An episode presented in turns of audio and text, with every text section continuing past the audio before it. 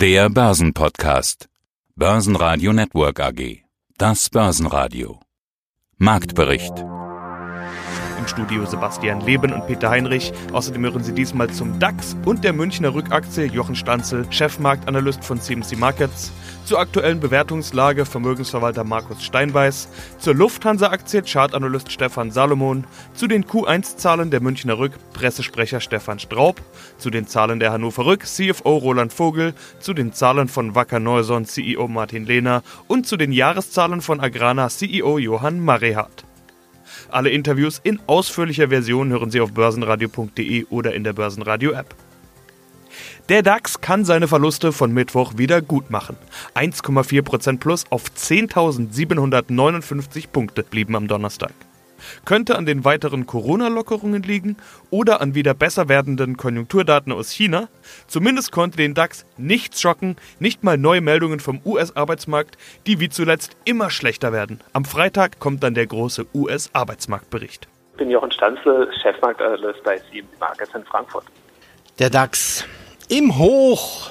Nicht dieses Jahr, sondern nach der Corona-Krise ja wieder über 11.000, momentan bei 10.700. Ist da noch mehr drin?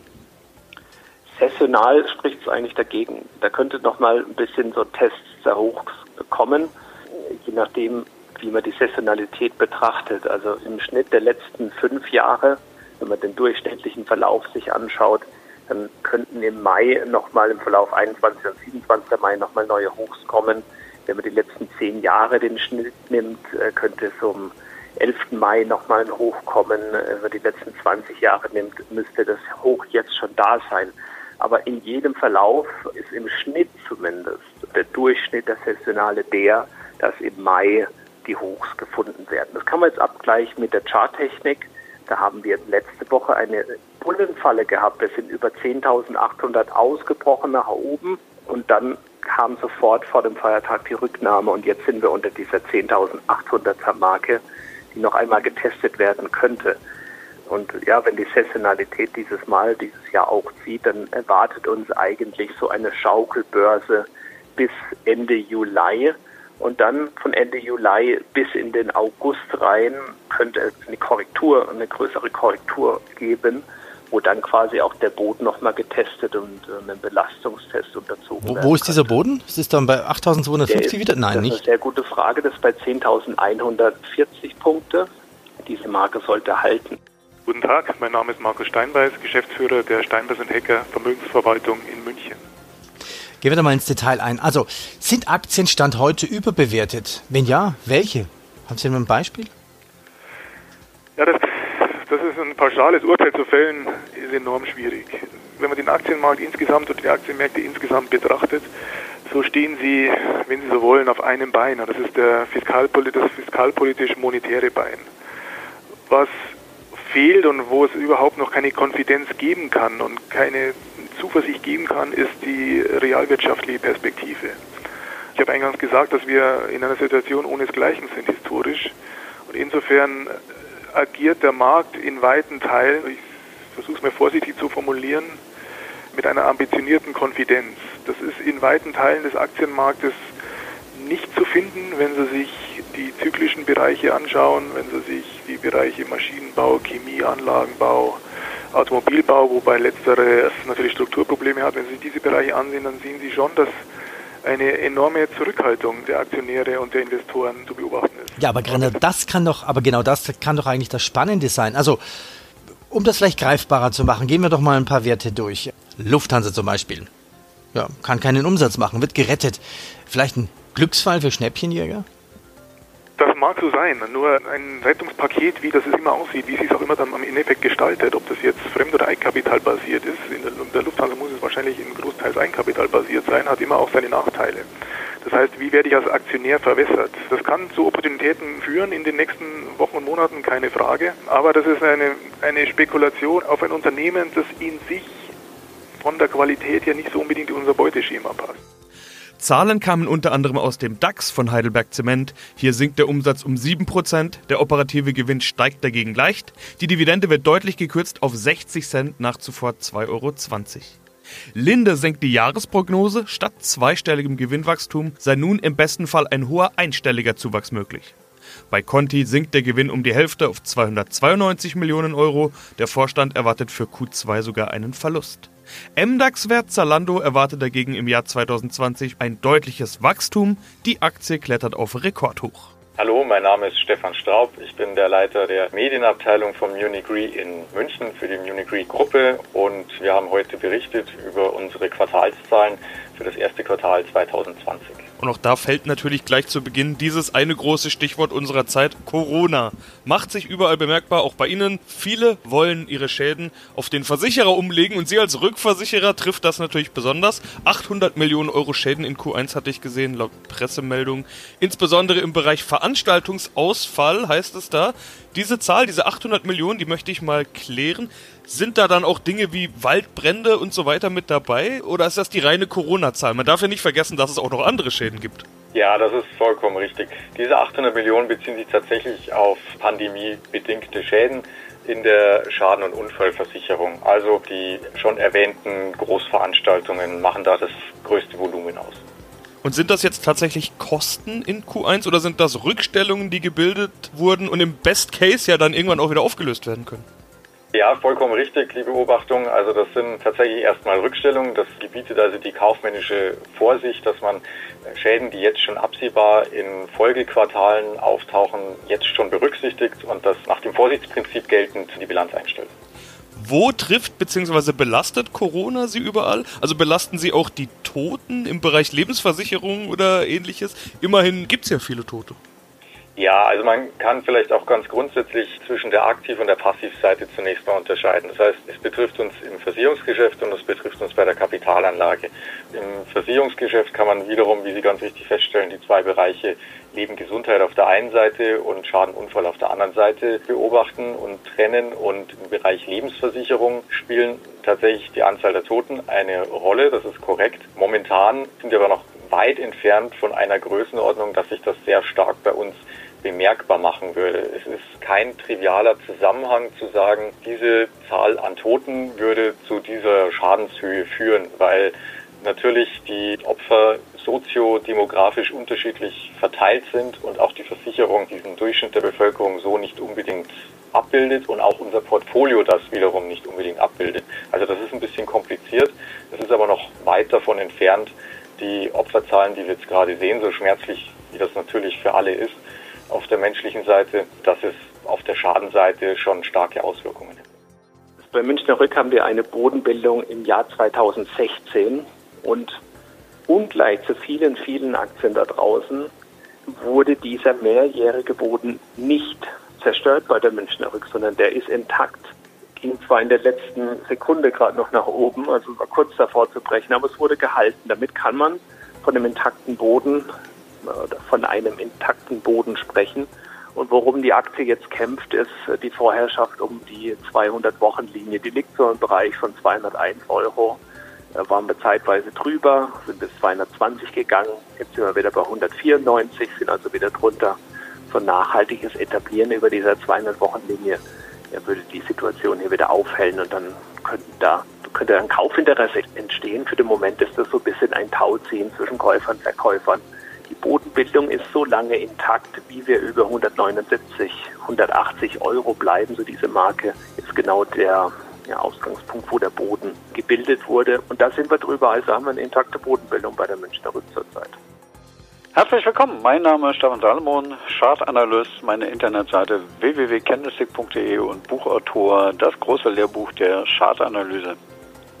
Und es ist Donnerstag, Berichtsdonnerstag. Viele Unternehmen kommen mit Quartalszahlen, auch im DAX. Aber der spannendste DAX-Titel ist im Moment ein ganz anderer. Alle reden über die Lufthansa. Auch bei uns im Programm ganz oft im Gespräch und die Themen sind vielfältig. Gehen die pleite? Bekommen die Staatshilfen mit oder ohne politischen Einfluss? Aktuell wird diskutiert, ob die Lufthansa aus dem DAX absteigt. Herr Salomon, Sie sind Chartanalyst. Mit Ihnen kümmern wir uns also rein um den Aktienkurs.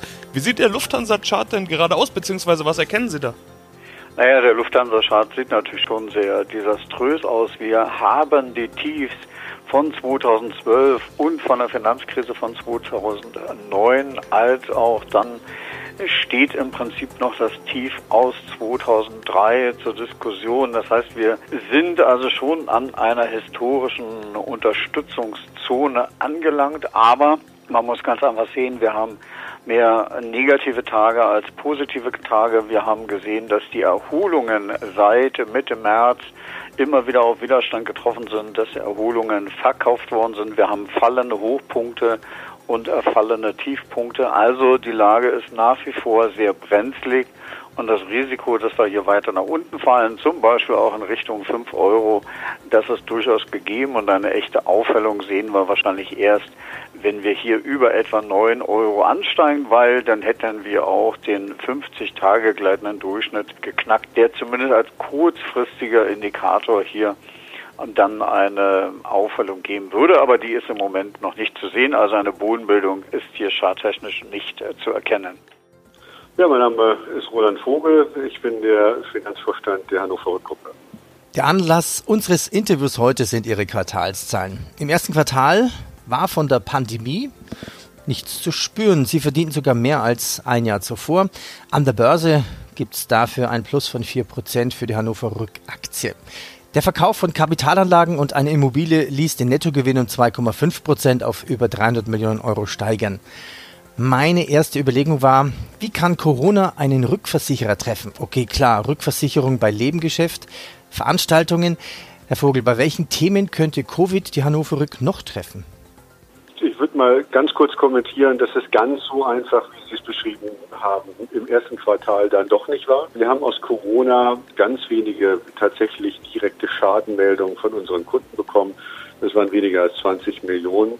Aber wir haben bereits 220 Millionen zusätzliche Rückstellungen gebildet. Und das ist schon ein Betrag für ein einzelnes Quartal, der spürbar würde und wird. Da haben wir ein bisschen Glück gehabt, dass die sonstigen Großschäden sehr, sehr gering waren. Also insgesamt ist es nicht ganz so einfach gewesen, wie Sie es dargestellt haben.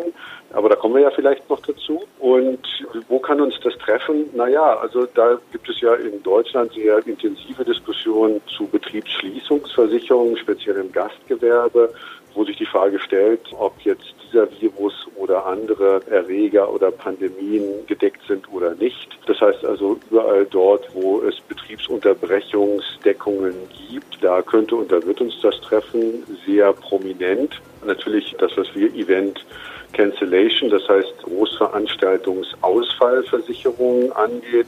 Da ist natürlich durch die Presse gegangen, die Olympischen Spiele in Japan. Wir haben da auch schon dazu veröffentlicht, dass wir ein Teil des Rückversicherungspanels da sind. Unsere Maximalhaftung sind da 50 Millionen. Wir gehen nicht davon aus, dass es ein Totalschaden wird, aber ein substanzieller Bestandteil dieser 50 Millionen, der wird sicherlich abgerufen werden und der ist jetzt auch aus unserer Sicht Teil der 220, die wir schon zurückgestellt haben. Und lassen Sie mich noch ganz kurz einen dritten Bereich ansprechen, der auch äh, betroffen sein wird und äh, wo wir auch schon Rückstellungen gebildet haben. Das ist die Kreditrückversicherung. Das heißt, wir müssen davon ausgehen, dass es zu Kreditausfällen kommt. Äh, hier ist die große Frage, wie staatliche Unterstützungsmaßnahmen hier wirken werden. Aber auch dieser Bereich wird voraussichtlich zum Ende des Jahres belastet sein. Ja, guten Tag, mein Name ist Martin Lehner. Ich bin CEO von Wacker Neuson und darf Ihnen heute zu den Quartalszahlen zum ersten Quartal 2020 berichten sprechen wir natürlich noch über das Ergebnis. Da ist es so ein bisschen zwiegespalten. Das EBIT, das ist verhältnismäßig wenig zurückgegangen. 28,9 Millionen Euro nach 31 Millionen im Vorjahr. Die Marge im Prinzip auf Vorjahresniveau. Habe ich mich gefragt, hm, da können Sie das Ergebnis ja eigentlich doch ganz gut halten. Besser als den äh, Umsatz sogar. Auf der anderen Seite der Nettogewinn bricht deutlich ein. 5,9 Millionen nach 20,8 im Vorjahr über 70 Prozent Rückgang. Wie sind die Ergebnisse jetzt zu bewerten? Ja, grundsätzlich vom EBIT, wie gesagt, sind wir eigentlich zufrieden. Wir haben unser EBIT annähernd halten können. Rechnen wir die Restrukturierungsaufwendungen, die wir im ersten Quartal hatten, heraus, dann ist die EBIT-Marge sogar gestiegen auf 7,5 Prozent. Im Vergleich zum Vorjahr lagen wir bei 7,1 Prozent. Also da sind wir eigentlich zufrieden mit dieser Entwicklung. Es war beeinflusst durch eine höhere Produktivität in unseren Werken, die wir deutlich verbessern konnten und auch durch das Servicegeschäft, das uns einen sehr guten Produktmix geschaffen hat. Wenn wir das Ergebnis nachsteuern, sehen, ist es richtig, es ist negativ beeinflusst durch das Finanzergebnis. Dort hatten wir in den letzten Wochen im März deutliche Verwerfungen in den einzelnen Landeswährungen aufgrund der Corona-Krise. Und das sind zum größten Teil unrealisierte Währungseffekte. Das heißt, unsere Affiliates, unsere Vertriebsniederlassungen in den jeweiligen Ländern haben Rechnungen da, die sie dann an das Produktionswerk bezahlen müssten. Und da gab es große Verschiebungen zwischen den einzelnen Währungen, zwischen dem Euro und der jeweiligen Landeswährung. Das sind aber unrealisierte, zum größten Teil unrealisierte Währungseffekte.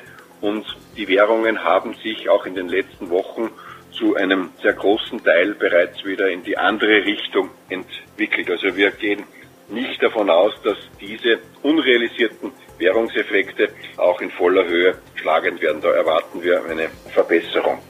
Ja, und vom Gewinn ist es nur noch ein Schritt zum Thema Dividende. Sie haben sich dazu entschlossen, keine Dividende zu zahlen. Das ist eigentlich konsequent. Es gibt ja gerade die in der Öffentlichkeit und auch bei uns im Programm geführte Diskussion, ob man als Unternehmen auf der einen Seite Staatshilfen in Form von Kurzarbeitergeld bekommen sollte. Im Endeffekt ist das ja nichts anderes als auch eine Art Staatshilfe. Wenn man auf der anderen Seite offenbar genügend Liquidität hat, um eine Dividende zu zahlen. Sie gehen also quasi vorbildlich mit der Lage um. Aktionäre werden es trotzdem nicht gerne hören. Wie schwierig ist es, die gestrichene Dividende gerade zu rechtfertigen?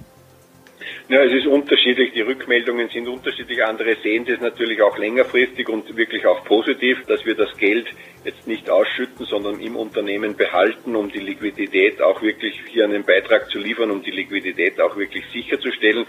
Wie gesagt, keiner weiß, wie sich die nächsten Monate entwickeln werden. Wir haben eine Situation, wie wir sie seit 100 Jahren nicht erlebt haben und keiner weiß, wie es wirklich wird. Darum, wie gesagt, haben wir alle Maßnahmen gesetzt, auch die Liquidität wirklich sicherzustellen. Und ja, da, und ein Beitrag dazu ist eben auch die Entscheidung, die wir zwischen Aufsichtsrat und Vorstand entschieden haben, der Hauptversammlung eben vorzuschlagen, keine Dividende für das Geschäftsjahr 2019 auszuschütten. Mein Name ist äh, Johann Marihardt, ich bin CEO von Agrana und wir haben heute unsere äh, Jahresergebnisse des Geschäftsjahres 1920 bekannt gegeben.